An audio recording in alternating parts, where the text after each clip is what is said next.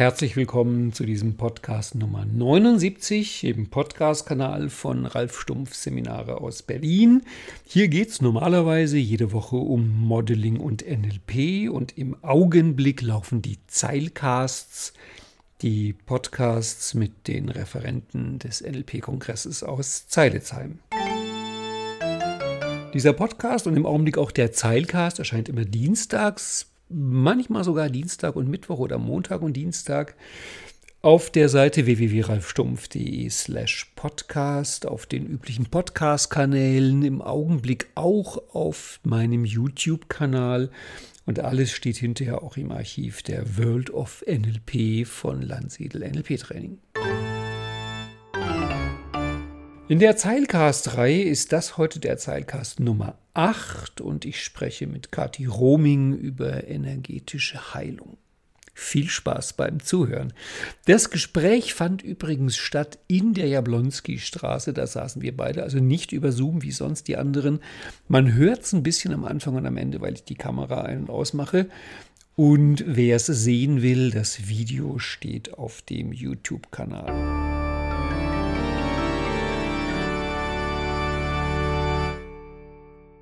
Herzlich willkommen zu diesem Zeile Zeilen Podcast, Zeilencast Nummer 8. Ach. Extra für dich, Kathi. Danke. Und du hast mir vorher gesagt, das ist deine Glücks- oder Lieblings- oder schon sonst immer. was Zahl. Das heißt, der mhm. Zufall geht schon mal an dich, dass es der achte Podcast ist. Und was wir auch vorher ausgemacht haben, ich bin extra lieb. weil das Feedback, was mir im vorletzten Podcast Evan gegeben hat, das war schon tüchtig, wo er meinte, mein, meine Gesprächsführung muss man halt auch mögen. Und er hätte nach einiger Zeit gemerkt, dass da doch ein bisschen Liebe im Untergrund ist. Mhm. Die merkt man immer, das stimmt schon. Mhm. Darum machen wir jetzt ein extra liebes Gespräch über deinen Vortrag auf dem mhm. Zeilesheim-Kongress. Warst dein erstes Mal dabei, oder? Ich war mein erstes Mal dabei. Und? Schön. Also, ich habe mir die anderen Videos ja schon angeguckt. Mhm. Und da wird immer gesagt, es ist der schönste Kongress. Ist es ja auch. Bestimmt, aber ich habe erstens keinen Vergleich so. und zweitens aufgrund der Aufregung, wie das so ist manchmal beim ersten Mal, habe ich das eine oder andere nicht so spüren können. Was ich aber gespürt habe, war, es war wirklich so eine Art Ferienlager. Ja.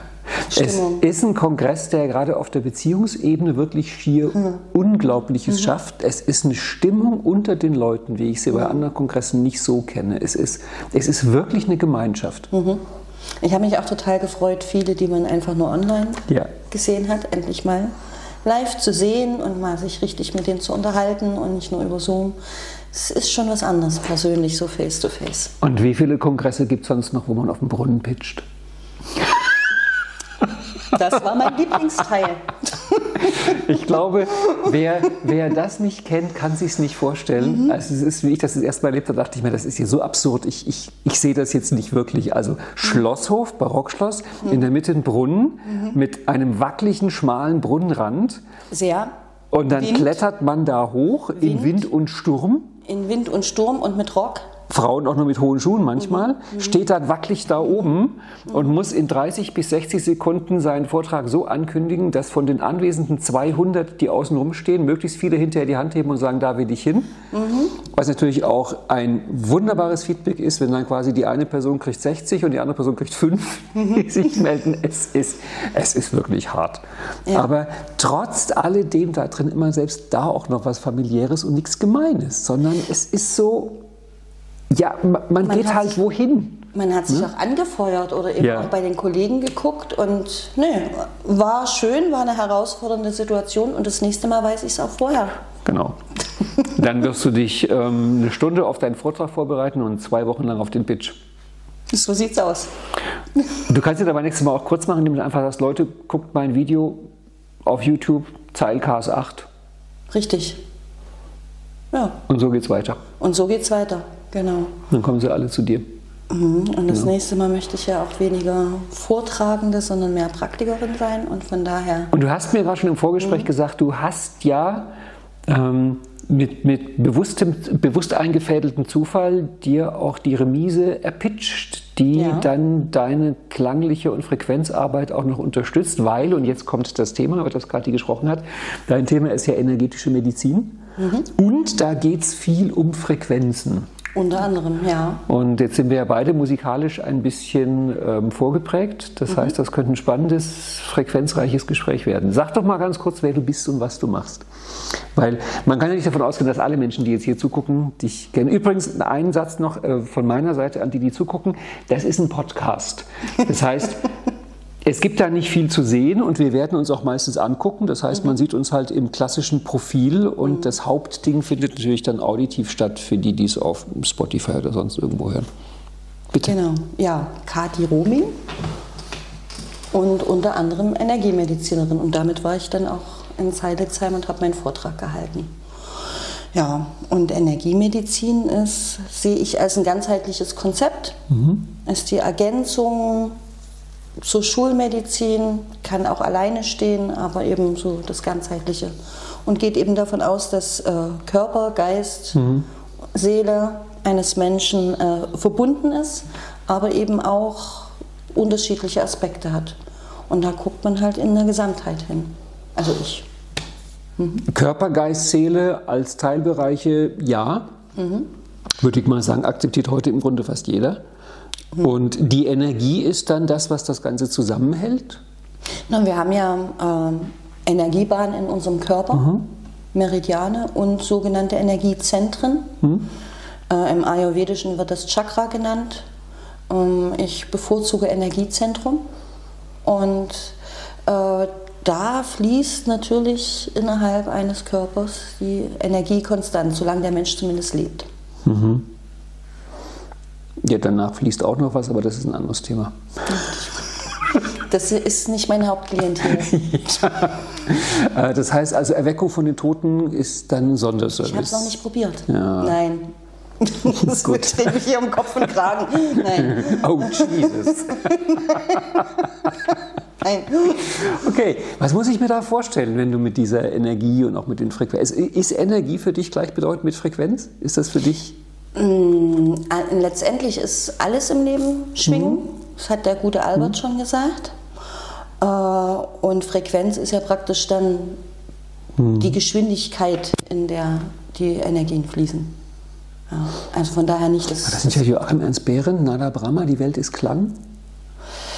Aber der hat das aufgegeben. Es gab mal eine Zeit, ähm, ich bin viel älter als du, es gab mal eine Zeit, wo das ja so kam mit diesem Klang und Frequenz und der Klang, der ist, ist glaube ich, aber schon länger her, ein, 200 Jahre, wo einer auf die Idee gekommen ist, die Planetenbahnen runterzurechnen. Ja. Und hat gemerkt, ey, unser Sonnensystem klingt ja richtig gut. Also die Übersetzung von bestimmten Schwingungen in Klang. Kann man machen, Ja. ist eins unserer Wahrnehmungskanäle. Ja. Man könnte es aber genauso gut auch in Farben, glaube Ja. ich, darstellen. Also je nachdem, welches Wahrnehmungssystem wir da bevorzugen, geht das. Äh, die Birkenbiel hat mal in irgendeinem Mhm. äh, pragmatische Esoterik hat sie das mal beschrieben. Je nach Lebensdauer eines Mhm. Wesens ändert sich auch die Wahrnehmung von Ton und Klang. Ach. Ja, kann ich dir empfehlen. Also es ist ein Kannst zwei Stunden ungefähr, kannst du es die zwei Stunden in zwei Sätzen zusammenfassen? dass pragmatische Esoterik nützlich ist. Nein, das über den Klang meine ich. oh, ich habe sie geliebt, wie sie immer von den Teebeutel schwingenden Esoterikern gesprochen Ja. hat. Ne? Ja. Mhm. Die hatte da ja auch wirklich, die hatte da eine Mission, weil sie meinte, die, dieses esoterische Wissen im Gegensatz Mhm. zum exoterischen Wissen ist so wertvoll, dass man es quasi befreien muss aus den Händen der von ihr liebevoll sogenannten Teebeutel schwingenden Esoteriker, Richtig. die einfach diese ganzen Sachen schrecklich in Verruf bringen. Also da hatte sie echt eine Mission. Und von ihr konnte ich die Sachen auch wirklich annehmen. Ich auch. Die ist, ja, sie, also sie möge es ihr erklärt gut gehen. Sie erklärt es sehr schön und Ja. es ist eben, deswegen ist ja auch der Titel, es ist Mhm. sehr schön pragmatisch und nutzbringend. Ne? Also äh, es gibt Sachen, die wir uns mit heutigem Kenntnisstand nicht erklären Mhm. können, die aber einfach funktionieren. Ne? Und später, lass ein paar Jahre rumgehen, kann man sie auf einmal erklären. Ihre Lachtheorie, ne? Drück einfach mit deinem Muskel auf einen bestimmten Nerv, dann werden Hormone ausgeschüttet und es funktioniert, ist genauso ein pragmatischer oder pragmatisches Esoterisch, Esoteriktum wie das, was ich mache. Ich würde den Satz ein bisschen anders formulieren. Ähm, man kann die Sachen alle erklären, aber die Erklärungen stimmen nicht.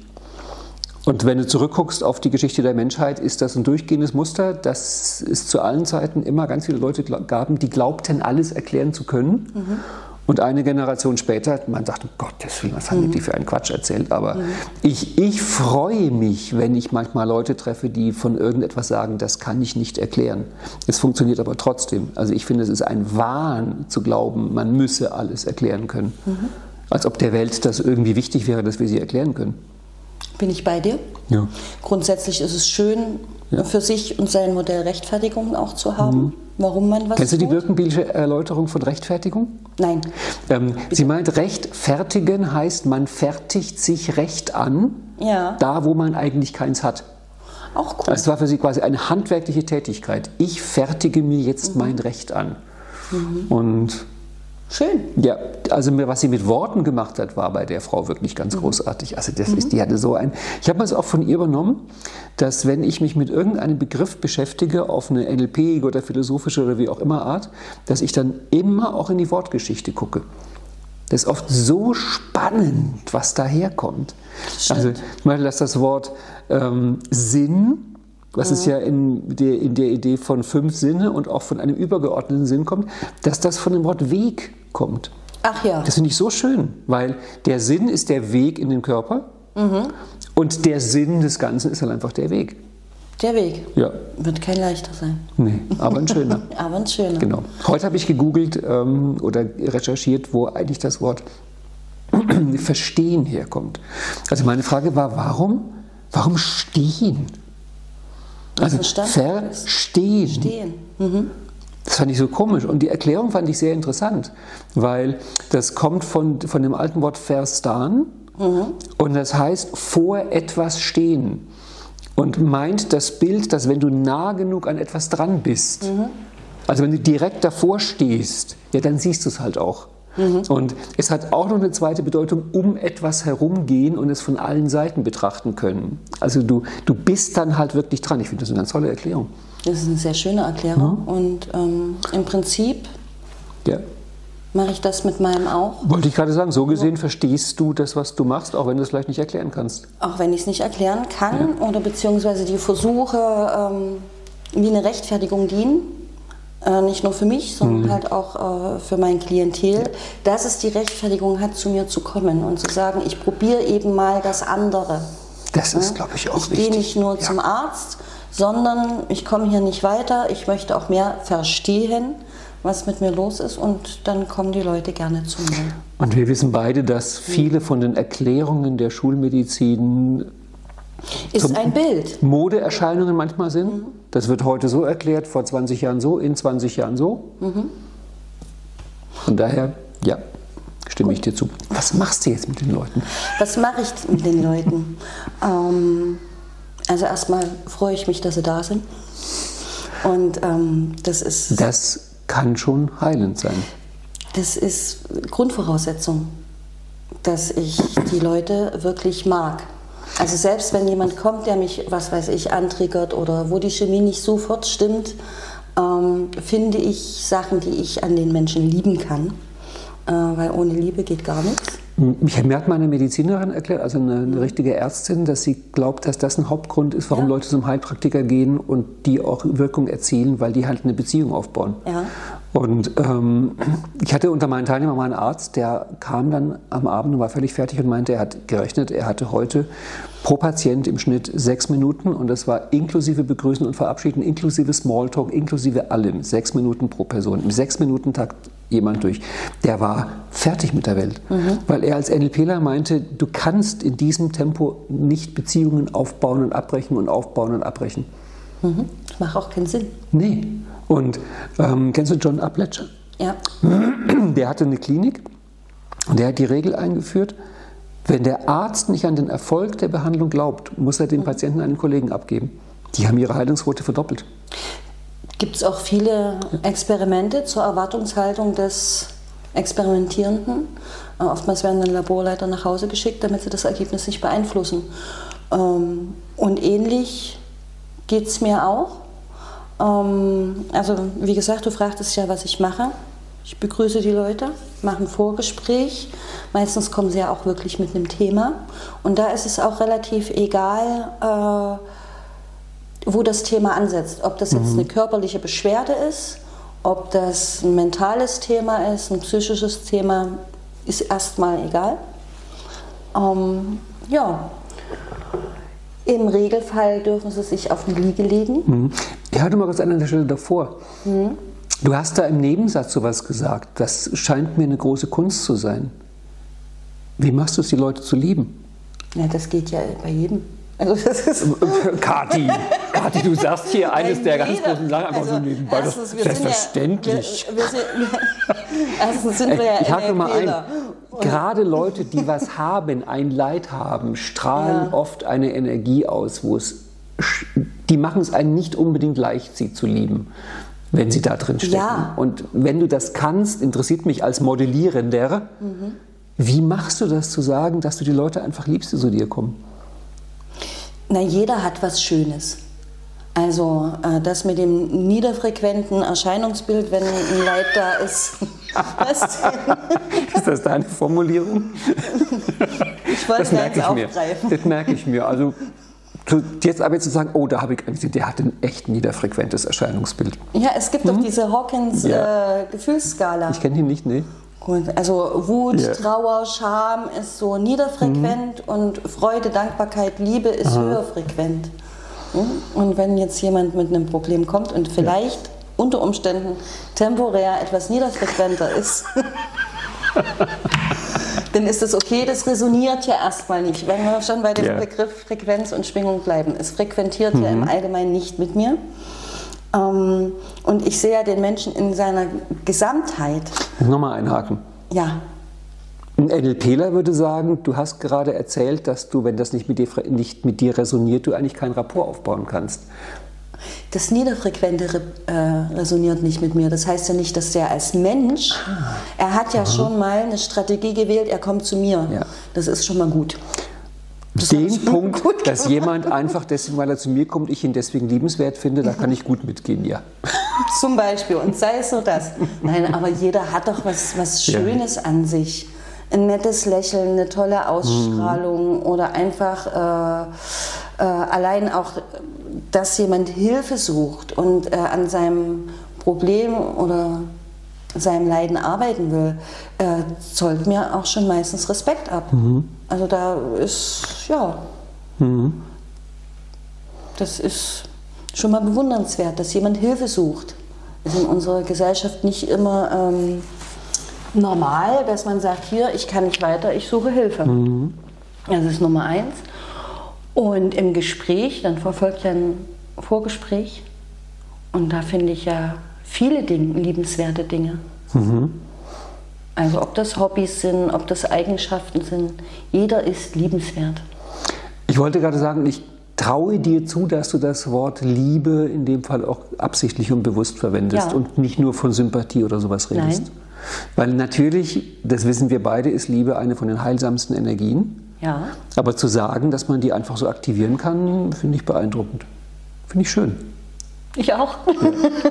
es ist auch so mhm. leichter Ich kenne diese Skala nicht. Ist Liebe das hoch, höchstfrequenteste? Äh, es ist meiner Meinung nach ja. Hawkins mhm. ist anderer Meinung. Er sagt die Freude. Wobei man die Liebe ja durchaus mit der Freude gut vereinen ja. kann. Und was auch ganz oben ist, ist die Dankbarkeit. Mhm. Und da hatte Frau Birkenbiel eine Skala. Sie meinte, die drei spirituellsten Emotionen, also obenstehend wären Liebe, Dankbarkeit und Verzeihen. Und nach Ihrer Meinung war das Verzeihen das mit der stärksten Energie? Mhm. Mit dem Begriff Verzeihen habe ich mhm. manchmal so meine Schwierigkeiten. Erzählen. Naja, weil Verzeihen setzt ja immer auch voraus, dass jemand Schuld hat. Ich verzeihe jemand anders etwas, was er praktisch falsch gemacht hat mhm. oder mir angetan oder was auch immer. Und das mag ja auch temporär erstmal im ersten Moment einem selber so erscheinen. aber ich glaube an Erfahrung sammeln und nicht unbedingt an mhm. Böswilligkeit. Ich weiß, es klingt alles sehr idealistisch, was ich hier sage. Nee, ich kenne dich ja schon einige Zeit und von der, sie ist wirklich so. Ähm, ja, wir sammeln Erfahrung mhm. und äh, um im NLP zu bleiben, jeder macht ja das, was ihm mhm. in dem Moment als am besten erscheint. Mhm. Es geht ja keiner her und fragt sich, wie kann ich heute meine Nachbarn ärgern. Mhm. mhm. Finde ich spannend, was du sagst. Ich bin ein großer Freund des Verzeihens.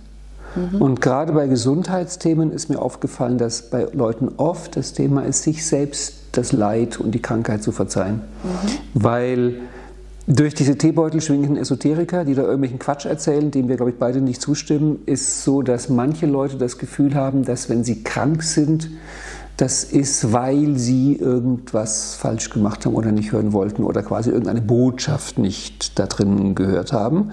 Und das tut sich manch einer ummünzen zu einer Schuld. Ich weiß noch die Worte von Gunter Schmidt zu dem Thema, wo er mhm. meinte, früher, wenn du krank warst, warst du einfach krank. Mhm. Heute bist du auch noch schuld. Ich mag das Wort Schuld nicht. Du hast gerade ja, gebracht, ähm, ich mag es auch nicht. Aber ich mag das Wort Verantwortung hm. oder Anteil sehen. Hm. Und da stimme ich dir ja zu. Also wenn ähm, mir was auf den Magen schlägt, hm. wir uns im Vorgespräch auch über Worte unterhalten, ähm, natürlich habe ich dann auch einen Anteil dran, äh, dass mir was auf den Magen schlagen kann. Mhm. Das heißt, sozusagen, Shit Happens, Schicksal ist kein Konzept, das du teilst. Nee. Sondern du sagst, irgendwie ein Stückchen bist ja. du da auch mit Eigenverantwortung dran. und Eigenermächtigung ja. ist mir ganz wichtig und eben auch bei der Arbeit. Mhm. Ähm, also ich würde mich zum Beispiel nie hinstellen und sagen, ich heile Menschen. Mhm. Ja, deswegen habe ich zum Beispiel auch den äh, Begriff Energiemedizin jetzt erstmal gewählt, weil der eigentliche Begriff geistiges Heilen äh, den wollte ich nicht verwenden, weil das impliziert, impliziert so ein Heilversprechen. Und das mache ich ja nicht. Ich heile nicht. Mhm. Ich eröffne einen Raum. Ich eröffne einen Raum, ähm, dass Menschen ihre Selbstheilungskräfte aktivieren können. Ich glaube, Voltaire war es, aber da lege ich mich jetzt da nicht bitte drauf fest. Aber irgendeiner in der Zeit meinte mal, die Aufgabe des Arztes ist es, den Patienten zu unterhalten, während die Natur ihn heilt. Das finde ich, so find ich so einen großartigen schön, Satz. Schöne These, schöne ja. These, ja. ja. Stimme ich erstmal so im ersten Moment zu. Ich denke nochmal später drüber nach, aber im ersten Moment klingt es sehr schön. Ich finde, da ist viel Wahres drin, weil ja. es ein bisschen auch bedeutet, eine gute Art von Ablenkung. Also die Aufmerksamkeit auch mal wegzuziehen von dem Leid und von mhm. der Schuldfrage. Und ich glaube, wenn du Richtung mhm. Selbstermächtigung redest, mhm. dann ist es auch so was, wie die Leute erstmal umfokussieren. Also weg von, das ist jetzt Schicksal oder du bist schuld, zu, du kannst was tun. Richtig. Das ist ja auch erstmal eine Umfokussierung. Ja, man hat ja auch was getan, dass man krank wird. Mhm. Ne? Es sind nicht immer nur die im Labor gezüchteten Viren, die einen anspringen sondern äh, wenn man erkältet ist, wenn sich jemand erkältet, war er halt vielleicht vorher im Regen. Mhm. Oder ihm ist alles zu viel und er hat sich vielleicht eh schon gedacht, auch so mal zwei, drei Tage im Bett. Wäre mal schön. Ja. Ich sage jetzt natürlich nicht, dass ein Autounfall, wo man sich das Bein bricht, dass man mhm. da sehr viel Anteil hat, außer man ist ähm, schuldhaft an dem Unfall. Aber im Grunde genommen, fast alle Krankheiten bin ich schon der Meinung, dass das mit Eigenanteil zu tun hat. Mhm. Ist ein ganz altes Konzept, ähm, dem ich viel abgewinnen kann. Ich habe vor einiger Zeit ein Buch gelesen, das hatte, glaube ich, den Titel Die Erfindung der Medizin. Ich glaube, die Erfindung der Medizin, nicht die mhm. Entdeckung der Medizin. Und es ging um das alte Griechenland, wo zum ersten Mal wirklich der Beruf des Arztes definiert worden ist. Und das Buch ist unglaublich schlimm geschrieben, also von jemandem mit so viel Doktortitel, dass du eigentlich kein Wort verstehst. Also ich habe es nach wenigen Seiten aufgehört. Aber auf diesen wenigen Seiten war eine spannende Sache. Mhm. Und zwar das Verständnis der alten Griechen von Krankheit. Die hatten nämlich zwei völlig verschiedene Sachen unterschieden. Das eine waren die Unfälle und Verletzungen, mhm. der Autounfall. Mhm. Das war die Aufgabe des Arztes.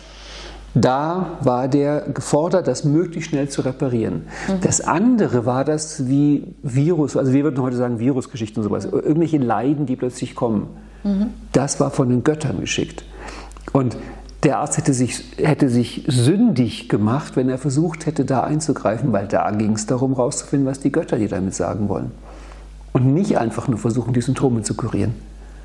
Und das fand ich so spannend, dass sie eigentlich genauso wie du jetzt mhm. sagen, es gibt zwei Sachen. Das eine stößt dir zu, wie ein mhm. Unfall, da kannst du nichts dafür. Blöde Glauben, das Klavier kann mal drunter gefallen an der Stelle. Und das andere ist, wie ist dein Anteil? Mhm. Ist das so, wie du es auch sagen würdest? Ja, hm? ja. Also ich gucke dann in der Erstbehandlung schon mhm. auch, was spielt sich im Körper ab und frage auch, welches Problem steht dahinter. Oder was liegt drunter? Wie kam es? Ähm, mhm. Oftmals hängt ja eine Krankheit eben mit einem bestimmten Zustand zusammen. Ne? Äh, ich habe jetzt erst neulich einen interessanten Vortrag über die Schilddrüse gesehen und die Schilddrüse, die ja hier sitzt im Kehlchakra, mhm. äh, wird ja auch Entfaltungsorgan genannt mhm. beispielsweise und betrifft halt oftmals auch Frauen. Ähm, also es ist keine Allgemeingültigkeit, jetzt hier ist eine Beobachtung, die ich mhm. gemacht habe. Ne? Mhm. Betrifft oft Frauen, die eventuell als Hausfrau oder eben sich nicht komplett entfalten können und kriegen dann später Probleme mit der Schilddrüse. Mhm. Ähm, es gibt nur 10% Männer, die sich mhm. damit auseinandersetzen müssen. Oder ja, das berühmte mir auf den Magen geschlagen oder es geht mir an die Nieren. Oftmals ist dann Zusammenhang. Mir geht die Galle über. Wollte ich gerade sagen, das heißt, ja. du bist deiner Meinung, es gibt sozusagen eine bestimmte Korrespondenz zwischen ja. bestimmten Organen und bestimmten Lebensthemen, psychischen, genau. so weiter mhm. in der mhm. Art. Ne? Mhm. Im Großen und Ganzen bin ich dieser Meinung und ähm, werde eigentlich auch durch Klienten bestätigt, mhm. wenn wir dann da dran gehen. Ja. Das heißt, ich sammle mal, die Leute kommen, mhm. du findest sie liebenswert? Ich finde sie liebenswert, immer. Sie nehmen sich Zeit, ihr entspannt euch, sie legen sich hin. Mhm. Du nimmst das Körperliche, was vermutlich meistens im, im, äh, der erste Anlass ist, mhm. als Anknüpfungspunkt, um dann eher in die psychischen Ebenen genau. und die Lebensgeschichte reinzufragen. Genau. Ja, und das mache ich nicht verbal, mhm. das mache ich mit den Händen. Auftragen, polieren. Karate Kid. Mhm. Ich habe die Hände mhm. über dem Körper ja. und scanne praktisch erstmal und lasse Energie fließen, mhm. die dann durch die Energiesysteme geht. Und fülle da die Energiesysteme auf und bringe das Ganze so in Balance. Das heißt, diese in Anführungszeichen Ursachen oder der Anteil, die die Leute haben, müssen sie dir gar nicht sagen? Nein. Mhm. Ich bin ja auch kein Psychiater. Das wäre jetzt fast schon meine Frage gewesen. Nein, bin ich nicht. Also ich habe keine medizinischen mhm. Titel, gebe keine Heilsversprechen ab, mhm. sondern arbeite ähnlich wie im Coaching halt mit Energie. Mhm. Genau, ich weiß nicht, ob der durchgekommen ist, dieser Gesetzesentwurf. Der war mal im, im Gespräch, dass man ohne Heilpraktiker nur Methoden anwenden darf, die nachweislich unwirksam sind. Das fand ich, Super. Das fand ich lustig als Idee. ja. Da muss man sich nur von der Schulmedizin bestätigen lassen, weil es war so ein Urteil, glaube ich, bei Reiki war das so. Mhm. Da haben irgendwelche Schulmediziner bestätigt, dass Reiki einfach schlicht keine Wirkung haben kann. Und seitdem dürfen meines Wissens die Reiki-Leute alle jede Art von Heilung machen, weil sie ja eine Methode anwenden, die unwirksam ist. Was ich spannend daran finde, weil du gerade das ja. Wort Reiki äh, nimmst, es gibt mittlerweile, ich glaube, sieben Krankenhäuser in mhm. äh, Berlin, die Reiki-Therapeuten mit einsetzen? Mich musst du davon nicht überzeugen. Wenn du guckst, was die vor ein, 200 Jahren gemacht haben an Medizin, ja. da sagen wir heute um Gottes Willen. Ja. Ähm, ich schätze, wenn wir gucken könnten, was die in ein, 200 Jahren machen, mhm. würden die für uns heute sagen, um Gottes Willen. Also das ist eine Kombination aus Mode und Wissensfortschritt. Ich freue mich drauf, noch einiges davon mitzuerleben. Ja. Ich, ähm, Akupunktur ist auch so ein schönes Thema. Vor 20, 30 Jahren noch verschrien, heute wird es von der Krankenkasse bezahlt. Mhm. Und ich habe die Hoffnung, dass das, was ich tue, ich das noch erlebe, dass das auch von der Krankenkasse bezahlt wird. Das ist einfach. Das heißt, du hast die Hoffnung, es gibt in 20 Jahren noch Krankenkassen? Okay. War dumm von mir. Entschuldige bitte. Ich habe nicht aufgepasst. Aber so zum Thema, was heilt. Ich habe mal irgendwann eine Untersuchung gelesen, wo ich dachte, manche Sachen sind so süß, wenn die Schulmedizin sich darum kümmert. Die haben in irgendeiner Studie festgestellt, dass Leute, die vom Krankenbett aus eine Backsteinwand angucken, länger brauchen, um gesund zu werden, als Leute, die vom Krankenbett aus Bäume sehen. Glaube ich, ich sofort. denke, wow, ja, ich dafür sofort. eine Studie. Ich meine, jeder, der für 20 Cent nachdenkt, wird sagen, ja, plausibel. Ich will nicht wissen, was die Studie gekostet Aber hat. Aber es ist dadurch erklärbar, Ralf. Es ist dadurch bewiesen, es ist erklärbar, das rechtfertigt das viele Geld. Das ist das Verrückte. Ich hatte in einem Kurs eine Teilnehmerin, die hat, ähm, ich habe das Fachwort vergessen, es gab dafür wirklich ein ganz schickes griechisches Fachwort, ähm, Waldspaziergänge, Waldbaden mhm. gemacht auf Krankenkasse. Und die hat mir auch stolz gesagt, weil sie war Försterin, dass es jetzt irgendeine Studie gibt mit irgendeiner Klinik zusammen, wo sie also festgestellt haben, dass Waldspaziergänge heilend wirken. Dann habe ich ihr gesagt, geil. So nach dem Motto, große Erkenntnis. Hat sie mir gesagt, mhm. sie würde sie auch so glauben. Aber es gibt Leute, die nur deswegen mitgehen. Mhm. Sie braucht das, um die Patienten zu überzeugen. Mhm. Weil die liegen sonst im Krankenhaus, also sie arbeiten im Krankenhaus zusammen, mhm. die gehen sonst nicht mit. Aber wenn die sagen, da gibt es eine Studie, das, ist, das macht sie gesund, dann gehen die mit, wo ich denke, so weit sind wir jetzt. Das heißt, die brauchen die Rechtfertigung, wie du gesagt hast. Sie brauchen das Konzept in ihrer Welt, es gibt eine Studie, dass ein Waldspaziergang heilsam ist, dann gehe ich mit. Ja. Zu, Arzt, äh, zu Risiken und Nebenwirkungen fragen Sie Arzt und Apotheker. Genau. Ähm, Im Prinzip, es ist ja gerade diese spirituelle Medizin, mhm. ist ja auch mittlerweile gut im Mainstream angekommen. Also es gibt äh, sehr viele Online-Ausbildungen mhm. dazu. Ich habe mich mal damit ein bisschen beschäftigt, weil ich das demnächst auch machen möchte. Also ich möchte gerne ausbilden. Äh, und Machen wir ganz kurz anhaken. Du hast das Wort jetzt gewechselt. Ist für dich spirituelle Medizin und energetische Medizin gleichbedeutend? Weil du bist auf ein anderes Wort plötzlich übergegangen und da dachte ich, ja. da höre ich noch mal genau hin. Ich, Kathi, ich ja, höre ja, dir zu. Nee, gut. Ich sehe nicht so aus, wunderbar. aber ich höre dir zu. du siehst auch so aus. ähm, Energie ist Energie. Alles ist Energie. Auch Geist. Also Spirit, ne, spirituelle mhm. Energie kommt ja von, vom Geistigen, also von der Gedankenkraft. Und darum geht es mir. Unsere Gedanken sind Energie. Mhm. Unsere Gefühle sind Energie. Beides zusammengebracht, also ich gehe in die Liebe, ich habe die Absicht, das äh, zusammengebracht setzt Energien frei, die wir im Moment als spirituell bezeichnen, aber letztendlich geht es um die Energie. Ich habe mal den Satz gelesen, der hat mich wirklich bewegt, dass früher, also vor ein, 200 Jahren, die Leute krank waren am Dorf, mhm. dann wussten sie, sie gehen zum Pfarrer, dass der für sie betet, und sie gehen zum Arzt, dass der Medizin macht, und sie gehen zur Kräuterfrau, damit die sie heilt. Mhm. Und ich hatte irgendwie das Gefühl, die drei sind es eigentlich. Das heißt, der Pfarrer gibt dir die, die spirituelle Anbindung, der Schulmediziner gibt dir quasi mhm. die Erklärung. Mhm. Und dann gibt es halt noch so eine Kräuterfrau, die macht dich gesund, was immer die da auch macht. Ja, und das zusammengefasst. Also, ja. und das sehe ich dann wieder als ganzheitlich. Ja. Ich würde jetzt nie sagen, das, was ich mache, ist alleingültig. Mhm.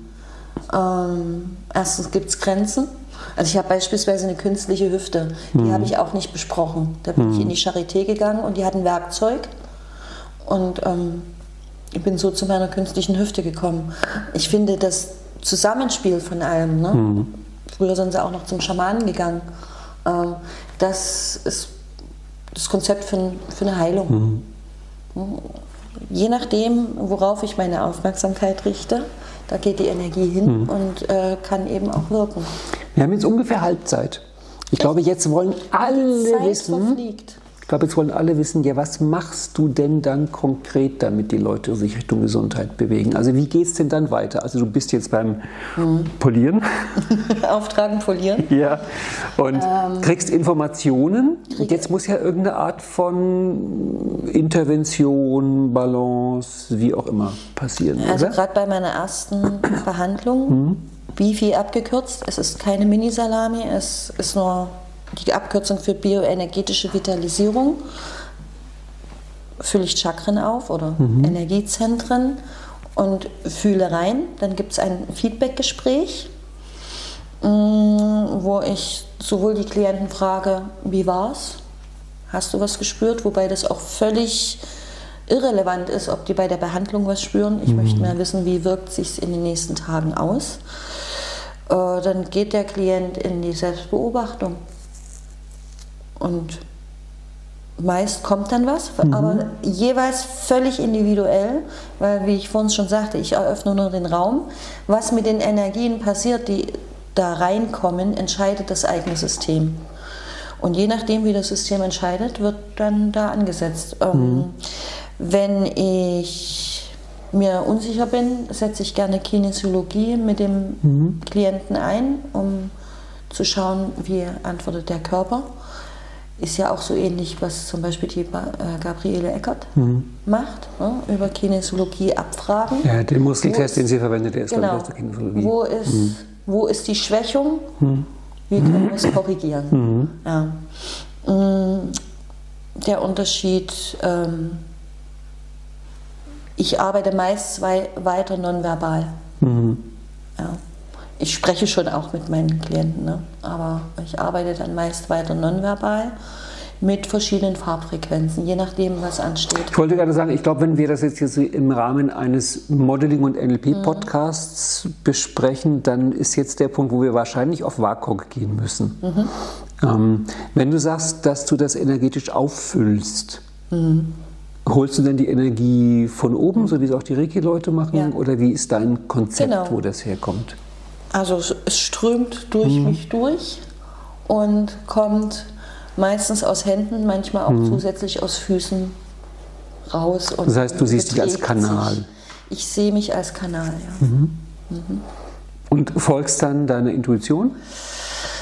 Na, ich habe schon auch eine Ausbildung vorher gemacht. Das wäre meine nächste Frage gewesen. Nämlich vorher. Wieso, wieso kannst du das? Wäre dann die Frage gewesen. Das Vermögen hat jeder. Mhm. Ähm, aber es ist schon auch schön, wenn man äh, ein Talent vielleicht ein bisschen ausbaut und übt. Mhm hilft, um besser zu werden oder auch fokussierter zu werden und ähm, um vielleicht auch selber besser einschätzen zu können, was mache ich jetzt wo und wann und wie mhm. lange. Mm, ja, also Ausbildung und ich lasse dann einfach weiter fließen. Ich habe den Faden verloren. Schön. Ich finde es toll, dass nicht geschnitten wird. Wirklich. Hat jemand gemerkt, dass Kathi irgendeinen Faden Ach, verloren du. hat? Ich habe auch Spaß am Scheitern. Alles gut.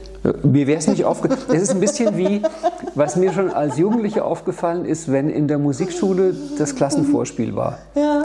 Dann, ich weiß, hast du was mal erlebt? Klassenvorspiel in der Musikschule? Ja. Es klingt im Grunde alles fürchterlich, was da gespielt wird. Ja. Und in diesem alles fürchterlich klingen, was aber dann immer noch als richtig gilt, weil die Töne mhm. halbwegs getroffen werden, gibt es manchmal Stellen, die dann echt falsch sind. Die mhm. klingen wie die anderen Stellen auch, nur man sieht es den Kindern am Gesicht dann plötzlich an, weil mhm. in diesem Missklang kommt plötzlich ein und dann weißt du, das war jetzt der falsche Ton.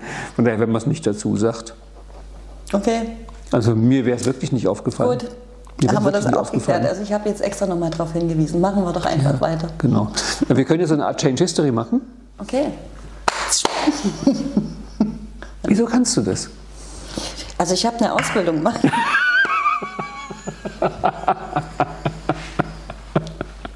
das klappt doch. Okay, also, Kathi die äh, dritte. das Vermögen, das Vermögen, das Vermögen. Schön. Prima, genau ich habe mal, Newsletter, ich hab mal ein Newsletter geschrieben. Genauso. Change History ist die lange gesuchte Undo-Taste für das Leben. Das ist irgendwie dieses Rückgängigmachen fürs mhm. Leben. Man macht einfach ein Change History und sagt irgendwie, Kathi die Dritte. Mhm. Und jetzt, jetzt wirklich.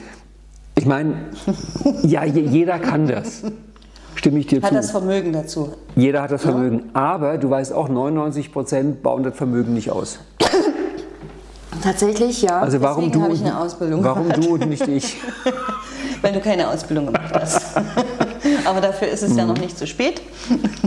Wobei, du hast mir ja gesagt, du hast einen Heilpraktiker gemacht. Wenn du wüsstest, was ich in meiner bewegten Jugend schon alles ja. äh, energetisch, esoterisch, sonst was gemacht habe, aber das würde jetzt zu weit führen, da Finde ich trotzdem spannend. Kund zu tun. Aber gut, wir das, lassen das für den Moment. Das ruht später größtenteils in der Kiste mit der Aufschrift Jugendsünden. Hm. Gut. Aber es war eine wilde Zeit, die 80er und 90er in Westberlin. Westberlin, du warst Damals war es noch Westberlin. Cool. Mhm. Ich habe noch drei Jahre Westberlin erlebt. Sehr schön. Im Osten immer wirklich als ein Wort geschrieben. Ne? Ja. Das war ja mit, Stimmt, mit großem W vorne dran. Dazwischen, ne? Ja, mhm. genau. Manchmal sogar Berlin-West. Aber Berlin das, ist, das ist schon. Ja. Jetzt wird es sentimental. Gut. Und ich habe, aber es ist mir gelungen mhm. abzulenken. Kommen wir wieder zurück drauf. Mhm. Ähm. Ich finde das wirklich eine spannende Frage, weil ja, ich stimme zu, dass es im Grunde jeder kann. Mhm. Und ich kenne auch die Argumente, denen ich komplett zustimme, dass im Grunde jede Mutter, ich glaube die Mütter mehr als die Väter, wenn ihr Kind sich was tut, völlig auf die Idee mhm. kommt, mit Hand auflegen und solchen mhm. Sachen. Das ist absolut natürlich, das mhm. machen wir. Aber nur ganz wenige bilden das dann halt aus. Und das finde ich schon spannend, wie das bei dir passiert ist. War es ja nicht dein Lehrberuf, Lernberuf. War nicht mein Lehrberuf. Ähm, ich hatte auch das Privileg, viel zu lernen. Mhm. Ähm, nee, ich habe das einfach ausgebildet. Ich hatte eigentlich fast keine andere Wahl mehr. Weil ja, ich habe verschiedene Sachen einfach gemerkt. Mhm. Ähm, beispielsweise, ich habe, wenn ich Menschen angefasst habe, also so mhm. ganz normal, dass ich dann so beispielsweise Bilder oder Lichtblitze oder was auch immer, das mhm. würde jetzt aber auch zu weit führen. Ähm, und es gab mal einen dummen Zufall oder einen schönen Zufall eigentlich äh, mit meinem Vater. Mhm. Ähm, der hatte was am Knie, war diesbezüglich auch im Krankenhaus.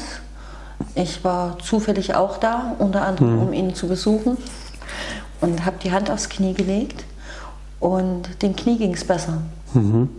Und da er keine Schmerzmittel genommen hat oder sonstige Medikamente, haben wir das erstmal als erste Erklärung hergenommen. Und dann habe ich einfach mal gedacht, gucke ich mal. Mhm. Habe das ein bisschen mehr probiert, war dann erschrocken, gebe ich zu, ich war erschrocken und habe gedacht, hm. weil die Gitarre und das Mikroskop waren früher meine besten Freunde und hatte damit nicht so viel am Hut. Ja, und irgendwann habe ich gedacht, doch, wenn ich das schon habe, machen wir was draus. Das heißt, es war dann mehr so der Klassiker der Berufung. Also ja. etwas hat dich ja. gerufen. Ja. Mhm. Mhm. Gezogen, gerufen, geschoben, gestupst. Mhm. Immer wieder. Und irgendwann habe ich gesagt, na gut, dann mache ich das halt. Und dann ist noch was Schönes passiert. Es hat mir sogar Spaß gemacht. Ja. Was heißt, du nimmst kein Geld? Doch. Doch, warum darf das man war, für Sachen, die Spaß ja, machen, ja. nicht auch Geld essen? Sie sind ja wertvoll. Das war so klasse. Ich hatte, ich hatte mal ein spirituelles Geldseminar besucht, mehrmals bei Peter König, mhm. wo er dann die Frage in den Raum stellte, ähm, wonach sollten Leute bezahlt werden? Ich meine, erste Idee ist natürlich Leistung. Und dann meinte er, wie wäre es, wir würden nach Spaß bezahlen. Wer mehr Spaß hat, bekommt mehr Geld für die Arbeit. Cool. Da haben die Leute sich so aufgeregt im Raum. Mhm. Und dann meint Peter, wenn ihr genau guckt, es mhm. ist meistens so. Mhm.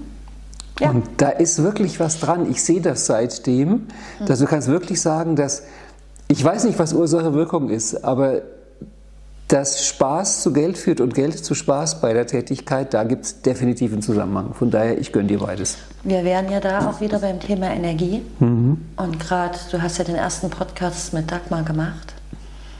Das beste Geldseminar überhaupt. Also ich habe ein paar besucht, aber das von Dagmar ist wirklich das aller, Allerschönste. Danke, Dagmar.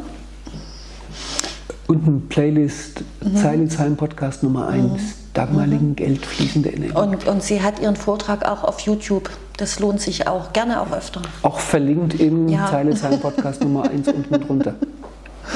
Ja, aber äh, Geld ist Energie. Spaß ja. und Freude, wir hatten es vor uns, ist es eins der ja. hochfrequentesten. Mhm. Also verbinden, ist nur logisch. Mhm. Ich will den Cliffhanger noch machen, weil du so. hast mich am Anfang so, du hast mich so gelockt mit dieser, mit dieser Idee von Frequenz und auch Musik mhm. und du hast erzählt, du hast eine Stimmgabel angeschlagen und sowas. Ja. Kommt da jetzt noch mehr zum Thema Frequenz, weil ich da neugierig bin? Gut, also Frequenz. Frequenz ist ja im Prinzip einfach nur die Geschwindigkeit, in der eine mhm. Welle mhm. dadurch tanzt. Und da gibt es unterschiedliche. Und mhm. unterschiedliche Frequenzen erzeugen im Körper unterschiedliche Resonanzen. Mhm. Und im Prinzip ist es das einfach runtergebrochen. Das heißt, ähm, Organe, Stimmungen, mhm. Gefühle, Hormonlagen, also ich werfe das jetzt ganz bewusst alles in einen Topf, haben alle unterschiedliche Eigenfrequenzen und es gilt da, diese Frequenz zu treffen und unter Umständen halt zu beeinflussen. Mhm. Das heißt, wenn ich etwas Niederfrequentes habe, schwinge ich mich erstmal darauf ein mit meinen Frequenzen, die ich da durchbekomme, die gerne eben auch farblich dargestellt werden. Das heißt, du übersetzt sie dir ja. innerlich die Frequenzen ja. eher in Farben als in Klang? Unterschiedlich, individuell. Okay. Mhm. Manchmal auch alles. Mhm. Ähm, nehme das erstmal an und versuche das dann einwirkend etwas anzuheben. Oder eben in eigener Frequenz, je nachdem, was ich tue, ein Energiezentrum auch aufzufüllen. Mit mehr dieser Frequenz. Je nachdem, was ansteht. Will ich was auffüllen? Will ich was auflösen? Will ich was wegnehmen? Will ich was dazugeben? Ich frage nochmal genauer so nach, weil ja. du hattest glaube ich, im Vorgespräch war das, gesagt, dass du über die Remise deswegen froh warst, du konntest mit der Stimmgabel da ja. irgendwas zeigen. Ja. Wolltest du da mit den Leuten einfach nur spüren lassen, dass sie Frequenzen spüren, dass die wirken? Oder was war der Sinn dieser Demonstration? Na, erstens klingt es einfach mal schöner, so eine Stimmgabel im, im großen Raum. Ja. Mhm. Und ähm, konnte gleichzeitig zeigen, dass sich eine Welle eben auch fortsetzt, äh, irgendwo anschlägt ähm, und dadurch eben den Ton verändert. Mhm. Ähm, das war das eine. Es war aber nur ein ganz kurzer Moment. Ich bin mir auch nicht sicher, ob es so angekommen ist wie beabsichtigt. Ich war ein bisschen aufgeregt bei dem Vortrag. Du hast die Stimmgabel kaputt gemacht? Das nicht. ich glaube, das ist auch sehr schwer, eine das Stimmgabel ist sehr schwer, aber geht. Naja, so eine kleine kannst du ja auch auseinanderlegen. Ja, gut. Mhm. Also auch kaputt. Ja. Hm? Ähm, ich hatte mal einen ganz verrückten Gesangslehrer, der hat sich, weil er auch handwerklich sehr interessiert war, der hat sich eigene Stimmgabeln gebaut. Das waren zum Teil solche Oschis. Mhm. Und dann hat er die angeschlagen, was nicht einfach war. Mhm. Und dann mit dem unteren Knubbel auf bestimmte Körperstellen ja. aufgesetzt, mhm. dass die Schwingung in den Körper reingeht. Und dann hat man sich singend darauf eingeschwungen. Das Macht war, ja die Klangtherapie auch. Ja, das war ein Erlebnis. Mit den Klangschalen auf dem Körper ist im Prinzip das Gleiche. Und da setzt man auch bestimmte Klangschalen mit bestimmten mhm. Frequenzen auf bestimmte Regionen Regionen, Energiezentren, Organen, äh, um im Prinzip das Gleiche zu machen, was ich jetzt gerade beschrieben habe, mhm. was ich halt mit den Händen mache und den Energien. Ja. Das heißt, unter Musikern, du würdest sagen, wer krank ist, ist eigentlich nur verstimmt. ja. Also sehr einfach, sehr, sehr, einfach runtergebrochen. Bei schwierigen Krankheiten würde ich das jetzt nicht einfach so profan sagen, weil wir das Wort verstimmt ja einfach nur mit schlechter Laune besetzen. Darum habe ich es jetzt mal bewusst halt wirklich auch musikalisch äh, ja. genommen. Ja, also er ist auf jeden Fall mal nicht in seiner Frequenz. Mhm. Oder, in sein, oder ist halt niederschwingend. Und niederschwingend, da kommt ja meistens dann auch nur Niederschwingendes dazu. Also jetzt sozusagen für die Musiker Krankheit als Schwebung.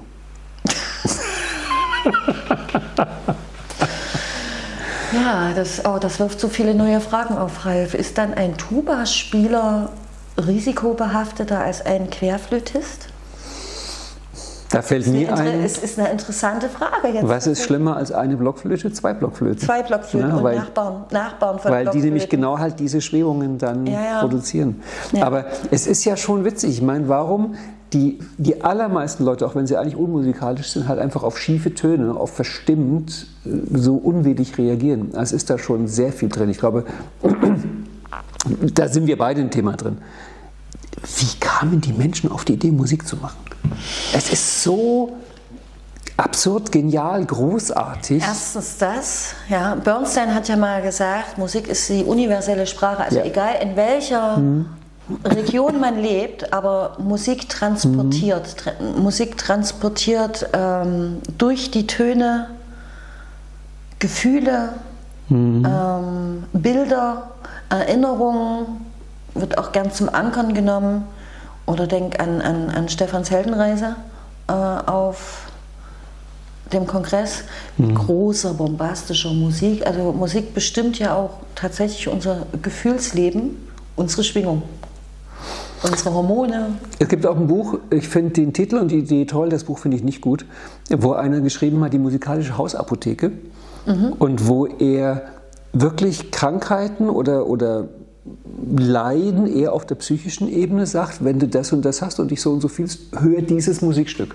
Ähm, Ich finde die Grundidee finde ich sehr gut, die Zuordnung, weil Musik ist einfach sehr auch wirklich geschmacksabhängig und Absolut. wenn da ein Musikstück steht, was mir einfach nicht gefällt, dann wirkt es bei mir auch nicht in dieser Art. Aber natürlich kann man damit heilen. Ja, ähm, was du sagst, ist, ist sehr individuell, gebe ich dir im Großen und Ganzen recht. Äh, wobei es ja auch da Entschuldigung, das könnt ihr jetzt nicht sehen, aber da draußen Der ist steht nicht ein nackt. nackter Mann. Der ist nicht nackt, der hat eine Okay. Hose an. Der hat eine Hose an. Übrigens, nur um das hier zu erwähnen, weißt du, was der Mann beruflich macht? Was denn? Pianist. Ah, Ne? Von daher darf der auch in unserem Podcast halbnackt hier durch den Hof laufen. hoffentlich wird er nicht krank, aber er spielt ja genügend Musik. Das ist live. So habe ich es mir vorgestellt, Mhm. Ralf, immer so. Und von deiner Seite aus war das jetzt einfach ein Beispiel für Wahrnehmungsfilter. Ne? Genau. Gut, okay. Also wir waren bei nackten Männern, bei, bei, bei, Nein, bei nein, nein, musikalischen Schwingungen. Bei musikalischer Schwingung. Ah, genau. Mhm. Äh, man, es gibt ja Studien, wo man Zimmerpflanzen was vorgespielt hat, Mhm. dass sie bei Mozart besser wachsen als bei ACDC. Und es gibt ja auch so sogenannte Aura-Lesungen und sowas, wobei da bin ich, da bin auch ich ein bisschen skeptisch. Mhm. Ähm, dass, dass ACDC-Musik sehr viel oder Rammstein äh, sehr viel. Nichts gegen die. Musikrichtung, bitte. Und vor allem nein. nichts gegen Rammstein Wer- im Augenblick. Wer, wer, wer Freude hat an Rammstein, egal in welcher Art und Weise, äh, bitte macht weiter. Wenn es passt. Ich Wenn's meine, ich würde mir, ich würde auch jetzt nicht gerne Chili als Hauptgericht haben. Also nur Chilischoten, aber mal als Gewürz. Warum denn nicht? Eben. Ist individuell. Entschuldigung, wenn ich hier irgendwas Falsches gesagt Also es gibt, hätte. ich, finde ich, es gibt nur ganz wenig Musik, die ich grundsätzlich ablehne.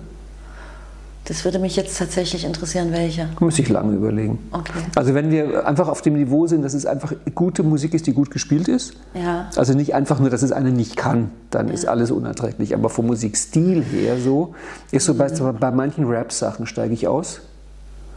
Ähm, Es kann aber auch an der Sprache liegen, weil es halt eine so sprachliche Musik ist, dass, glaube ich, du müsstest verstehen, was die da sagen, aber es könnte dann extra nicht gefällt, wenn ich es Meistens verstehe. hat es was mit Menschendissen zu tun. Ja, soweit in der Richtung. Aber ansonsten, ich höre querbeet durch, durch den Gemüsegarten. Wenn wir gerade bei Musik sind und bei Frequenzen und bei Heilung, ähm, was ich ja probiere, oder wel- den Raum, den ich eröffnen möchte, ist ja die Harmonisierung. Und wenn wir das im Vergleich zur Musik beisch- beispielsweise setzen, steht ja der Mensch im Allgemeinen auf Harmonie. Ja.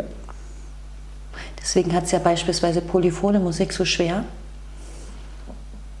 im allgemeingültigen Status zu gefallen. Ich, ich finde Polyphonie super. Hat die das? Okay. Also ich bin gerade total erstaunt, weil ich meine, gerade wenn Kinder anfangen, wenn die den ersten Ja, ja, Kanon ja, entdecken. ja, ja. Also ein Kanon ist ein Zauber. Die Ja. plötzlich merken, man kann, man kann zusammen verschiedene Sachen von sich geben und es klingt insgesamt gut. Meine, Du kennst den berühmten Mozart-Spruch. Ja. Der meinte, dass der Unterschied zwischen Oper und normalem Leben ist halt, wenn sich auf der Opernbühne Leute streiten, klingt's gut. Stimmt. Und das, das ist die, die Essenz von polyphoner Musik. Und bei polyphoner Musik verstehe ich echt keinen Spaß, weil du weißt das bestimmt von mir. Es ist nach meiner Meinung eine Entdeckung, die es wirklich nur in der, in der westlichen Kultur gibt, dass komplett eigenständige verschiedene Stimmen gut zusammenklingen. Das, genau darauf wollte ich hinaus. Äh, Das allgemeine Ohr des Otto Normal Ohr. Musikverbrauchers äh, mag so diese vorgefertigten Harmonien. Und bei der polyphonen Musik, und das finde ich so schön daran, hat alles seine Gleichberechtigung. Auch wenn es auf den ersten Blick oder auf, auf den ersten Gehörgang nicht harmonisch klingt, wie wir es kennen, so in Kadenzen und Akkordfolge, aber es hat alles seine eigene Struktur und wird halt im Gesamten wieder schön. Und so individuell mache ich es mit dem Heilen auch. Du siehst meinen nonverbalen Signalen an, dass das jetzt ja. hier, du machst deine Türe auf, wo ich nicht weiß, ob ich durchgehen will. Hm. Also bei sowas wie im Kanon, ja äh, weiß ich nicht, Bruder Jakob oder sowas in der Richtung. Damit kriegst du jedes Kind. Und das ist der Anfang von polyphoner Musik. Vermutlich hat mal irgendein Mönch einfach zu spät eingesetzt. Stimmt. Und die haben gemerkt, oh, das klingt aber schön. Ich glaube, so war es auch. Ich glaube, ja. ich habe mal sowas ähnliches gelesen. Mhm. Ja, es ist vermutlich es ist wie naheliegend. Mhm. Aber also diese Grundidee, wir können Verschiedenes machen und es klingt zusammen gut. Mhm. Das ist, glaube ich, was, was die Leute in unserer Kultur enorm fasziniert von Anfang an. Das ist nicht dann später, wenn einer wie Johann Sebastian Bach kommt, der Musik schreibt, die im Grunde nach meiner persönlichen Meinung eigentlich bloß noch zu lesen ist und nicht mehr zu spielen. Mhm. Also bei Kunst der Fuge hat er auch keine Instrumente mehr hingeschrieben. Das ist einfach ein vierstimmiger Satz und nach dem Motto Spiel, wo, womit immer du es auch willst. Es ist eigentlich die reine Musik, die, die reine Gedankenmusik. Da steigen viele aus, mit Recht. Weil da, aber das liegt, glaube ich, daran, dass du eine Wahnsinns Gehirnkapazität brauchst, um diese Musik zu verstehen, zu hören. Wobei es bei Bach, finde ich, noch insofern einfach ist, es ist ja eigentlich immer das Gleiche, nur versetzt. Ja, bei, bei einer Fuge, ja. und Ganzen Ne? Ja, nur kommen da halt dann zum Teil Harmonien raus, die für die meisten Leute nicht mehr harmonisch klingen, mhm. weil du halt den Gesamtklang nur als ein Element hören kannst und mehr auf die einzelnen Stimmen gehen musst. Während durch diese andere Musik, diese mehr harmonische mit den Akkorden mhm. und so weiter, die wird ja 200 Jahre später auch komisch. Also da kommen auch Harmonien, wo die viele Leute sagen, das ist aber jetzt nicht mehr schön. Das ist jetzt nicht mehr schön. Ja. Das ist natürlich auch so, so, so ein komischer Gedanke, dass Musik, dass Kunst ohne Vorbildung gefallen muss. Das ist natürlich auch ein, ein Produkt unserer Zeit. Dass sozusagen, egal was du weißt und kannst, so wie du drauf bist, Musik muss gefallen. Nein. Also Nein. Musik, das ist wie beim guten Wein oder so. Mhm. Oder bei, bei bestimmten Dingen. Man wächst ja auch damit rein und Absolut. nimmt Qualitätsunterschiede wahr. Ich habe gerade ein aktuelles Beispiel, also ich bringe es immer wieder mal, ähm, dass ich jetzt halt bei Beobachtung meiner 14-jährigen Tochter feststelle, wie viel Zeit sie investiert, um Kriterien zu entwickeln für schöne Kleidung, für, für Stil, für passende Accessoires. Also wie oft sie sich neu anzieht und wie ich dadurch auch ein kleines bisschen stellvertretend mitlerne, weil ich halt von ihr die Metaprogramme mir sagen lasse, worauf achtest du eigentlich? Und ich hatte bis jetzt halt eher so grobe Einteilung, also Hose, T-Shirt, Bluse, Schuhe. So. Mhm. Und war froh, wenn ich noch entdeckt habe, ach ja, Ohrringe hat sie auch noch. Mhm. Und dann in die Feinheiten zu gehen, das ist genauso. Plötzlich würdigst du ganz andere Sachen. Mhm. Also dann siehst du bei der Musik dasselbe. Und ich vermute mal, wenn du jemanden in deiner energetischen Medizin Frequenz behandelst, mhm. dass du dann auch Dinge wahrnimmst, die halt ein anderer nicht wahrnimmt, weil du dich zum in dem Fall Messinstrument. Zur Stimmgabel. Ja, Messinstrument. Ja, Mess, Messinstrument, mhm. ja. Wobei ich das auch, das möchte ich auch gleich noch dazu mhm. sagen, nicht wirklich steuere, mhm. was ich sehe. Also ich selektiere nicht, ich frage einfach vorher, darf ich nachschauen oder nicht. Mhm. Weil die Frage ist mir auch tatsächlich wichtig. Ich gucke nicht einfach nach, auch wenn ich Menschen so in der U-Bahn oder so, ich gucke nicht mhm. einfach nach, ich frage nach weil alles andere fände ich übergriffig. Ähm, und dann schaue ich ganz individuell und das mhm. kommt auch, die Informationen, die ich bekomme, kommen auch sehr individuell. Gehörst du dann zu den glücklichen Menschen, die das steuern können?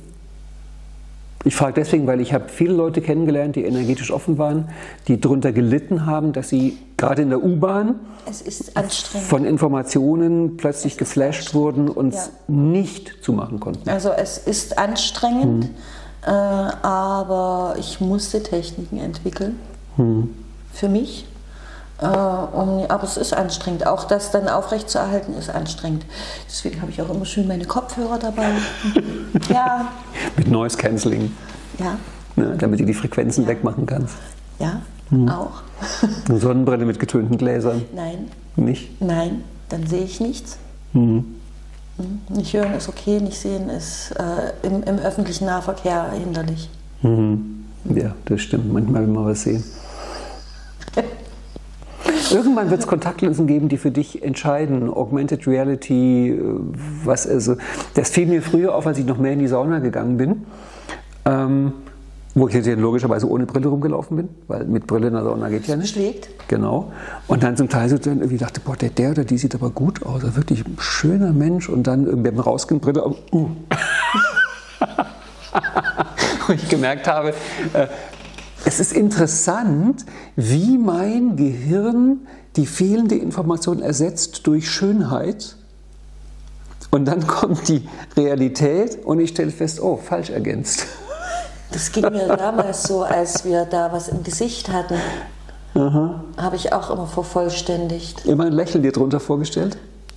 Bestimmt. Auf jeden Fall habe ich es aufgefüllt. Äh, und weil wir haben uns ja vor uns auch über Zoom unterhalten, also über das mhm. Thema Zoom. Auch da habe ich gemerkt, dass ähm, das Bild von Zoom doch anders ist, als wenn ich den Menschen tatsächlich sehe. Absolut. Es kam Absolut. schon vor, dass ich Leute dann teilweise nicht richtig erkannt habe. Absolut. Weil ich mein Gehirn was anderes draus gemacht hat. Ich habe eine Studie, also einen Artikel über eine Studie gelesen, die ich komplett glaube, aber die haben auch das nicht begründen können. Und zwar haben die mit Gehirnscan ausprobiert, was passiert, wenn Leute sich gegenübersetzen, sich unterhalten. Da gleichen sich die Gehirnwellen an, das weiß man ja. Bei Zoom nicht. Mhm. Und die wissen nicht warum. Ach ja. Also du kannst quasi jetzt messen, wieder so eine, so eine typische Sache von, ich kann es beschreiben, aber nicht erklären. Also man weiß jetzt wissenschaftlich begründet, bei einem Gespräch über Zoom gleichen sich die Gehirnwellen nicht an. Man weiß aber nicht warum. Meine Theorie ist, aber einfach eine Theorie, mhm. es ist diese minimale Ungleichzeitigkeit, die vielleicht nur eine Mikrosekunde ist. Aber diese Ungleichzeitigkeit, glaube ich, spürt unser feines System. Ich habe die Theorie schon im, äh, im vorletzten Gespräch mit Susan, Susan Eichhorn.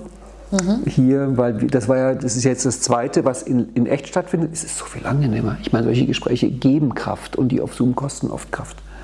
Aber dieses sich, ich bin wieder bei der Frequenz, aufeinander einschwingen. Mhm.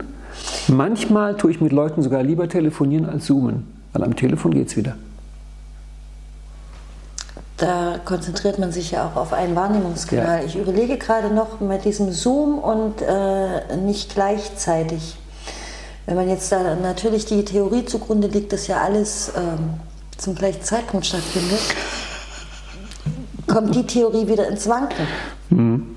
Mhm. Dann erklär du mir, warum sich auf Zoom die Gehirnwellen nicht synchronisieren. Ich weiß ja noch nicht immer, dass das so ist. Das hast du mir jetzt so gesagt, das habe ich ja noch gar nicht hinterfragt. Ach so. Das müsste ich dann schon erstmal tun. Ich nehme das jetzt noch nicht gleich so hin. Du bist ein kritischer Geist, ne? Manchmal. Es war ich über eine Stunde lieb zu dir. Und jetzt fange ich an rumzukriegen. Das tut, nein, alles gut. Echt, sind wir schon so? Ja. Das ist schade. Aber es ist für mich wirklich, also es mag sein, dass du mich da als Musiker, aber ich fand dieses Thema mit der Frequenz halt von Anfang an wirklich spannend und ich mhm. glaube, dass wir da, ähm, dass da ganz viele Sachen sich treffen über Beziehung, über Musik, über Heilung, über alles das. Ich glaube, dass da wirklich sehr viel zu tun hat mit Frequenz und Klang. Mhm. Ich hatte in dem Gespräch mit Evan, das war der fünfte, sechste, ich weiß die Nummer nicht hundertprozentig, kamen wir irgendwann auf die Theorie, und ich habe die noch nicht für mich ganz durchdacht, ähm, inwieweit eins werden mit einem anderen Menschen eine rein klangliche Sache ist. Sind wir wieder bei den Wahrnehmungskanälen. Hm. Und bei Frequenz, also im Prinzip, und eben auch das, was wir gerade über Zoom gesprochen haben, im Prinzip sind wir ja alle eins. Mhm. Oder nein, Nein, nein, nein, Entschuldigung. Widersprich nie einer Frau, warte eine Minute, dann tut sie es selbst. ähm, ich glaube, dass wir energetisch verbunden sind, mhm. aber nicht unbedingt ein, eine Einheitssuppe. Also dazu bin ich zu sehr Kathi und du jetzt mhm. und hier zu sehr Ralf. Aber diese Verbindung, an die glaube ich sehr da habe ich eigentlich sogar die Gewissheit, ja, ist nicht nur Glauben, mhm. ist, ist, ist, gestützt durch Erfahrung. Ähm, und von daher bin ich auch der Meinung, du hast ja das neulich mal in einem schönen Newsletter geschrieben äh, über Vereinheitlichung. Äh, man kann einheitlich sein, man kann miteinander sein und trotzdem kann jeder seins behalten. Also mhm. alles gleichzeitig und jeder für sich und nichts habe ich jetzt blöd ausgedrückt, nein, mhm. zeitmäßig. Alles zur selben Zeit und trotzdem unterschiedlich und so sehe ich das auch eigentlich, was das Miteinander betrifft. Alles ist letztendlich miteinander verbunden und trotzdem hat jeder seins und ist eine Differenzierung gegeben. Du, das sind Themen, ähm, an denen die Menschheit seit wirklich seit Jahrtausenden tüftelt. Es wäre ein Wunder, wenn wir jetzt zufällig die Generation sind, die die ultimativen Lösungen hat, die es komplett erklären kann und komplett nutzen kann. Ich glaube, das ist ein Weg, den wir da alle miteinander gehen, der vielleicht noch ein paar tausend Jahre gehen wird.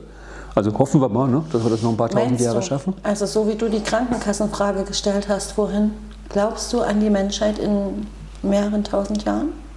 Ja? Interessant. Ja, ähm, es ist wirklich die Frage, ob an diese Menschheit, also an, an die jetzt hier, Aha. weil da bin ich auch wirklich auf Seite von Frau Birkenbiel. Oder ich mache es mal ein bisschen größer, auch mal vielleicht ein bisschen überziehen. Ähm, ich habe einen Gedanken von Jordan Peterson, der hat mich extrem fasziniert, nämlich dass in der Entwicklung der Menschheit, ich würde übersetzen Spiral Dynamic mäßig, mhm. die Künstler vorausgehen. Mhm. Also die Künstler mhm. sind die die es als Erste erspüren. Ich habe daraus für mich abgeleitet, vielleicht ist das der Grund, warum sich die Herrschenden zu allen Zeiten, die sich nicht leisten können, allzu hoch zu schwingen, immer Künstler gehalten haben. Mhm. Vielleicht also eine Art Trüffelschweine in die Zukunft. Möglicherweise, die kann sich das auch mit Frequenz. Genau. Und Oder einfach mit weiterem Denken. Von daher bin ich, jetzt komme ich zu Frau Birkenbiel, mit Frau Birkenbiel der Meinung, es lohnt sich, die Kunst zu beobachten, was die an Zukunftsfantasien entwickelt, vor allem Science Fiction. Weil das war ja bei Frau Birkenbiel ein ganz wichtiges Thema, dass sie sagt, konsumiere viel Science Fiction, weil rückblickend ist erstaunlich viel von diesen Sachen wahr geworden. Mhm. Und wenn du im Augenblick guckst bei Science Fiction, das riesengroße Thema ist äh, auf eine neue Auflage von Trennung von Körper und Geist dass wir den Geist quasi auf unsterblich bekommen, irgendwo hochladen, in irgendeine Cloud oder sowas in die Richtung das und irgendwann imstande sind, den Körper zu wechseln. Elon Musk sagt das ja schon. Ja. Elon Musk sagt, es dauert keine zehn Jahre mehr, dann können wir unsere, unser Bewusstsein auf einen Stick laden. Ähm, das zum Beispiel glaube ich nicht. Ich möchte, nein, ich möchte ihm auch nicht glauben. Ja. Ich finde mich so als ja. Gesamt Person ja. völlig in Ordnung. Aber gerade wenn du mich fragst nach ein paar tausend Jahren, also da bin ich mir ganz sicher, das ist sozusagen dass das, was wir hier haben, weitergeht, ob das dann in dieser Form ist oder ob vielleicht sogar wie einige aus dem esoterischen Club sagen, wir uns in reine Geistwesen verwandelt haben. Was weiß ich. Also ich kenne Menschen, die, die felsenfest davon überzeugt sind, dass auf anderen Planeten in unserem Sonnensystem Geistwesen wohnen. Und ich habe kein wirklich valides Gegenargument. Also, ich habe irgendwann mal für mich im Leben hm. beschlossen, hm. ich halte alles für möglich. Hm. Und aber nicht, dass, aber nicht, dass der Podcast ein Ende findet, oder? Ich glaube, wir müssen irgendwann. Ja, drei, Schade. Minuten, drei Minuten könnten wir noch. Ähm, hast du jetzt Rückblick, hast du jetzt, wenn du auf deinen Vortrag in Zeilesheim guckst, war da noch irgendwas, wo du sagst, das sollten wir jetzt noch unbedingt ansprechen? Das war da, was du in der Remise gemacht hast, das war so cool, das sollte jetzt noch die Welt. Ja, also was ich wirklich cool fand, war ähm, die Gruppenbehandlung zum Schluss. Also ich habe den mhm. Vortrag gehalten, mhm. wie gesagt, einfach auch mal, um es zu machen. Ich war das erste Mal dort und wollte einfach mal schauen, wie kommt das so an, was ich so tue. Mhm. Also auch damit an die Öffentlichkeit zu gehen und sagen, so, ich bin jetzt hier Kati Roaming und Energiemedizinerin, war ein Riesenschritt für mich. Mhm. Und fand ich auch immer noch mutig von mir. Äh, und dann am Anschluss zu sagen, okay, ich habe jetzt viel erklärt, mhm. aber ich würde eigentlich viel lieber was mit euch machen. Wer hat denn da auch Lust? Und dann war ich auch sehr erstaunt, dass außer äh, zwei Leute, und das waren welche, die da auch mitgearbeitet haben vom Team, äh, wirklich alle gesagt haben, ja, mache ich mit. Mhm. Und dann haben wir da einen Stuhlkreis gebildet und dann habe ich da einfach gemacht. Mhm. Und es hat den Leuten sehr gefallen. Ich habe super, super, super Feedbacks bekommen. Also teilweise noch Tage später, auch nach dem Kongress per E-Mail. Ähm, das war schon schön. Das hat mich auch berührt und bewegt. Nur mal zum Bild. Du hast gesagt, du hast da was gemacht. War das? Ja. Hast du das dann auch in Stille gemacht, nur energetisch? Na, ich habe das, hab das auch mit Worten begleitet. Mhm. Ähm, aber hätte ich nicht müssen. Das mhm. Worte begleiten war mehr so dafür da, die Leute haben ja oft ihre Augen geschlossen und Worte geben dann einfach auch einen Anker, mhm. dann fühlen sie sich nicht verloren. Ja. Aber ansonsten hätte ich einfach nur strömen lassen. Und ja. Zum Schluss, weil wir hatten ja vorher auch uns gemeinsam überlegt, was zeichnet einen guten Podcast aus und wie kam ihr auf den Punkt, wenn was Praktisches dabei ist, ist nicht verkehrt. Und nachdem mhm. wir jetzt hier beide als Beziehungs- und Erkenntnistyp das mit dem Praktischen uns jetzt einfällt. ich könnte ja noch Werbung machen. Nein. Nur so als Frage. ja.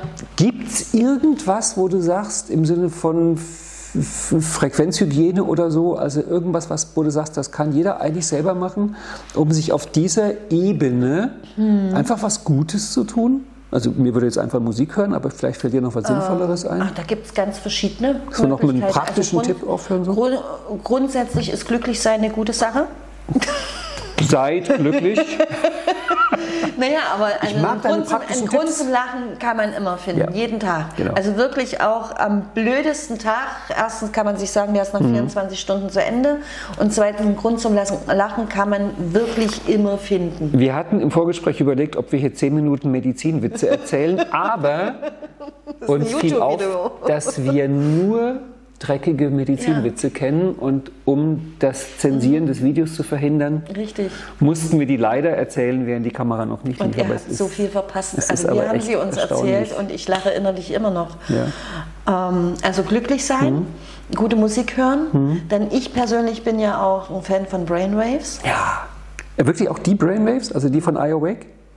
Jetzt haben, wir, ja. jetzt haben wir Werbung gemacht. Ich höre die auch. Ich höre die seit, ja. glaube ich, inzwischen drei Jahren ja. täglich. Und es tut sich was. Es tut sich was im Gehirn. Also auch was meine Tätigkeit betrifft, es aktiviert einfach. Also Leute, hört Brainwaves. Genau. Ich gebe da mal den kompletten Tipp. Ich habe die empfohlen bekommen von Rolf Lutherbeck, Ganz genau, den ich wahrscheinlich für diese Podcast-Reihe auch bekomme. Drückt mir die Daumen. Ähm, der auf seiner Seite rolfl.de heißt die, also Rolf Lutherbeck, rolfl.de hat der irgendwie eine Unterseite Meditation, mhm. wo er erklärt, wieso, warum, weshalb Meditation. Und da ist ein Link auf die erste der Brainwaves, die ersten 20 Minuten, die man sich runterladen kann. Und er hat einen echt coolen Satz dabei. Er meinte, lad dir das kostenlose Ding runter, hörst dir zwei Wochen lang an, wenn du das Gefühl hast, es tut was, kauf dir die anderen, die Dinger sind teuer. Und wenn du das Gefühl hast, das tut nichts, ja, perfekt, hast du für dich gemerkt, dass es eben nicht deins ist. Mhm. Aber ich habe auch sehr gute Erfahrungen mit den Brainwaves ja. gemacht.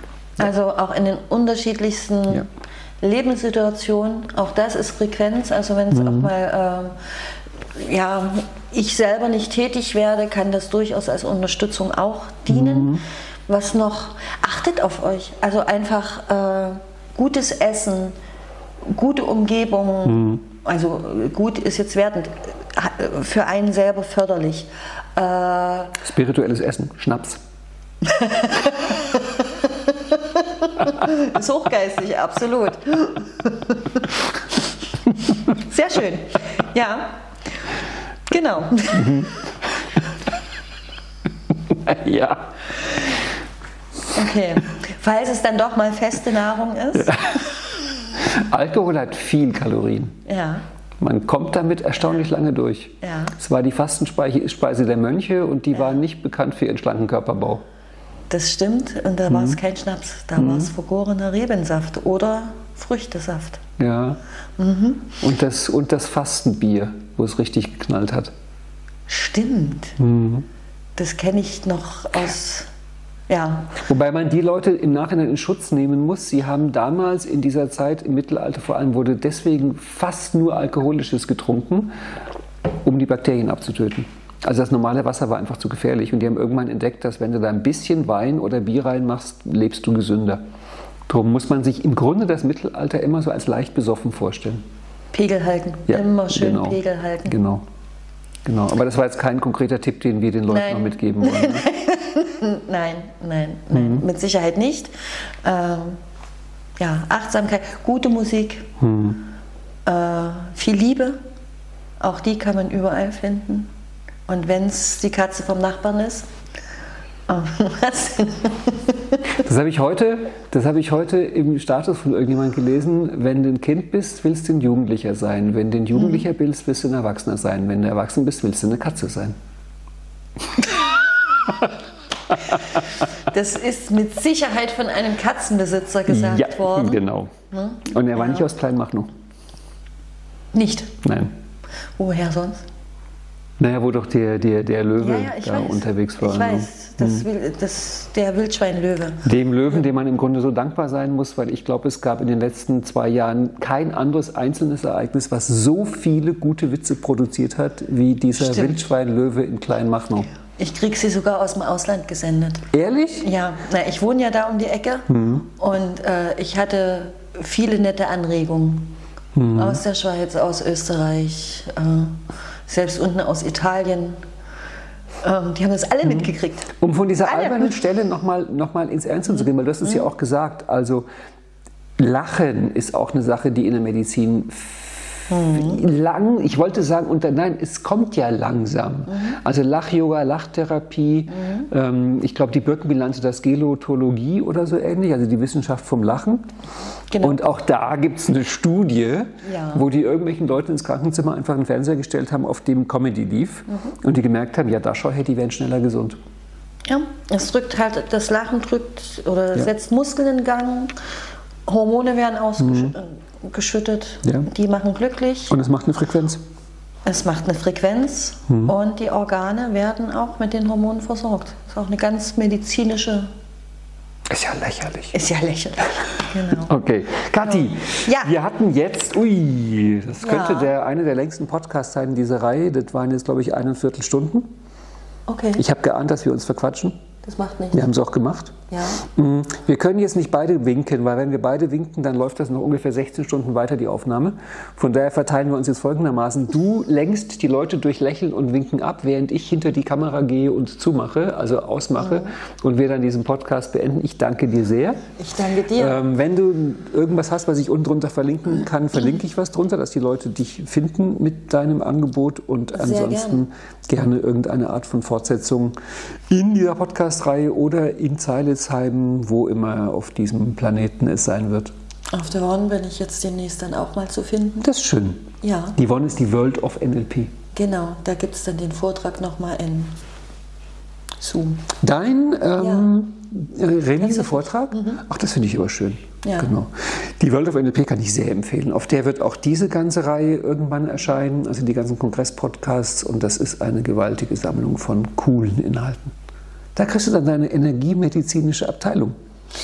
Ich halte jetzt erstmal den Vortrag. Mhm. Also ich habe so gedacht, wenn ich mir die Mühe schon mal gemacht habe des Vortrags, kann man auch äh, zum einen verkaufen und zum anderen auf die Wonne stellen. Ach so, Moment. Stellst du auf die World of NLP die Aufzeichnung aus Zeilitzheim oder machst du ihn nochmal als Webinar? Ich mache ihn als Webinar. ah, gibt es schon einen Termin? Ja. Mhm. Ich glaube, der 23. Ich müsste tatsächlich, äh, ach, äh, der 23. Sag den Monat nur. Äh, 8. 2023?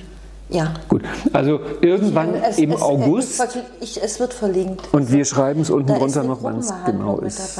wer es mal Uh, probieren möchte. Okay, das war ein Tipp. Okay, jetzt waren wir, jetzt waren wir sogar noch im Handlungsbereich. Ey, wir sind echt gut. gut, du guckst und winkst und ich mach aus. Tschüss. Tschüss.